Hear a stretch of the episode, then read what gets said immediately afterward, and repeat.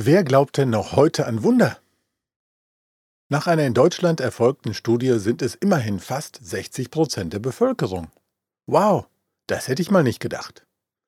Es ist bestimmt heute schwieriger als zur Zeit Jesu, da es ja die Entwicklung in Technik und Medizin schon sehr weit gebracht hat. Und Wunder sind für uns ja Sachen, die passieren, obwohl es eigentlich gar nicht möglich ist. Dann wundern wir uns. Herzlich willkommen zum heutigen Podcast der Volksbibel. Ich bin Soltan und lese mal den wundervollen Text aus Matthäus 14 ab Vers 22 vor. Jesus kann auf dem Wasser gehen.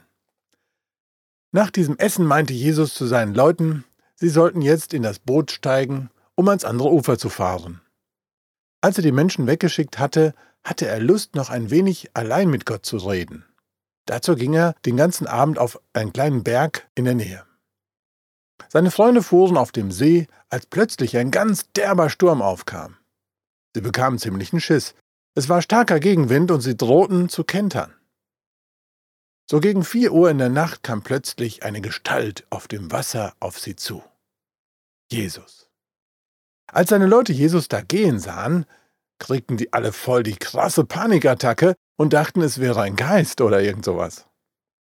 Aber Jesus beruhigt sie gleich und rief ihnen zu, Hey Jungs, keine Panik, ich bin's doch nur.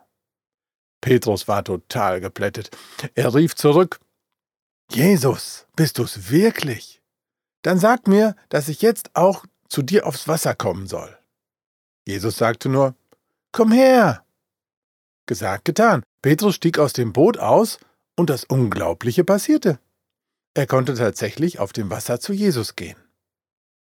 Plötzlich bemerkte Petrus aber die großen Wellen, die um ihn herum waren. Er verlor Jesus aus dem Blick und bekam plötzlich voll die Panik. Hilfe, Jesus, ich ertrinke! schrie er und ging unter. Jesus ging schnell zu ihm hin, packte seine Hand und zog ihn aus dem Wasser raus. Er sagte dann zu Petrus, Hast du so wenig Vertrauen, Petrus? Ich hab's dir doch gezeigt. Mir kannst du doch echt glauben. Beide gingen dann zusammen zum Boot. Sobald sie an Bord waren, verschwand der Wind von selber. Die anderen waren alle voll beeindruckt, knieten sich vor Jesus hin und sagten, ganz sicher, du bist wirklich Gottes Sohn. Soweit der Bibeltext. Kernstück dieser Story ist für mich der Moment, an dem der Petrus nicht mehr Jesus im Fokus hat. Da kippt die Story. Da säuft er ab. Die Bedrohung um ihn herum nimmt seinen Blick von Jesus weg. Und dann geht er baden. Als ich so ungefähr 15 Jahre alt war, habe ich die ersten Schritte im Glauben an diesen Jesus Christus gemacht. Es war in einer Freizeit des CVM in Michelstadt. Das weiß ich noch ganz genau. Und da ist mir in der Zwischenzeit schon das ein oder andere Mal die Muffe gegangen. Als Christ lebt man ja nicht nur angstfrei. Und alle Tage Sonnenschein ist auch nicht.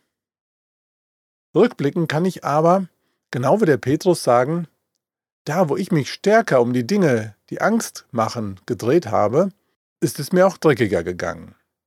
Oder andersherum, die Einstellung ändert sich mit dem Blick auf Jesus und mit dem Wissen, dass man in keiner Situation alleine ist.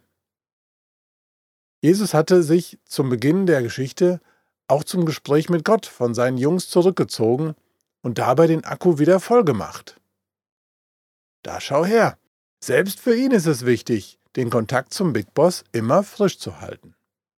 Als er dann auf dem Wasser zum Boot kommt, das von den Wellen fast umgeworfen wird, da glauben die Jünger schon an Geister.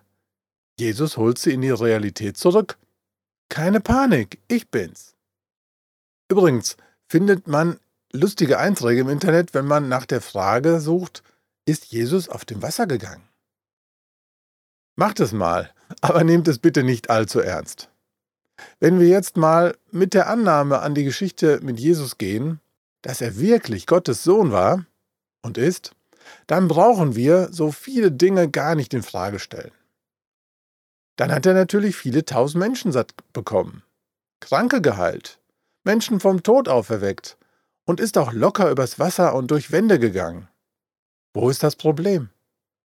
Am Ende der Story hat man den Eindruck, dass Jesus die ganze Szene sogar für seine Jungs in Szene gesetzt hat, dass er sie inszeniert hat.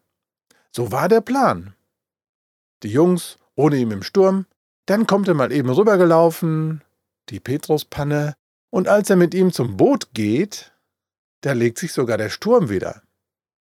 Zum Schluss noch ein lichter Moment für die ganze Mannschaft. Jawoll, jetzt haben wir es gecheckt. Du bist der Christus. Rückblickend auf viele Situationen in meiner Biografie kann ich nur dankbar sagen, da hat der Big Boss richtig Geduld mit mir gehabt. Ich möchte ein Gebet sprechen. Jesus, ich danke dir für das Aushalten meiner Irrwege. Du bist kein Kontrollfreak, der mich immer an der kurzen Leine hält. Auch wenn ich dich hin und wieder aus dem Fokus verliere, du wartest geduldig auf mich und bringst mich auf den Kurs zurück. Danke auch für die lieben Menschen an meiner Seite, die mir bei der Ausrichtung auf dich immer wieder helfen. Amen. Was könnten wir denn heute zu dem Thema für eine Challenge starten? Sucht euch einen See aus und lauft darüber bis zum nächsten Volkscast? Wohl kaum. Nein, versuche bitte in der nächsten Woche besonders Jesus in den Fokus zu nehmen. Ein tägliches Gebet kann dabei eine Hilfe sein feste Gebetszeiten oder ein Magnetpin an den Kühlschrank mit einem knackigen Spruch, zum Beispiel Stay cool, be focused on GC. Für heute soll es das gewesen sein.